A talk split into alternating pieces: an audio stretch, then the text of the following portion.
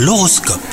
Vous écoutez votre horoscope, on est le mercredi 8 février aujourd'hui. Les poissons, la sphère amoureuse sera apaisée aujourd'hui. Si vous avez eu des problèmes avec votre partenaire, les malentendus se dissiperont grâce à une bonne communication.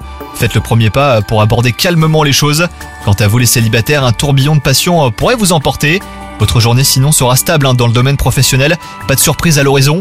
Ça sera le bon moment pour faire le point sur vos objectifs et pour bah, faire le bilan hein, des précédents mois. Mais pas de précipitation euh, pour créer des changements, prenez surtout votre temps.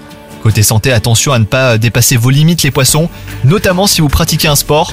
Les risques de petits incidents euh, sont possibles. N'en faites pas trop pour préserver votre énergie et maintenir vos forces.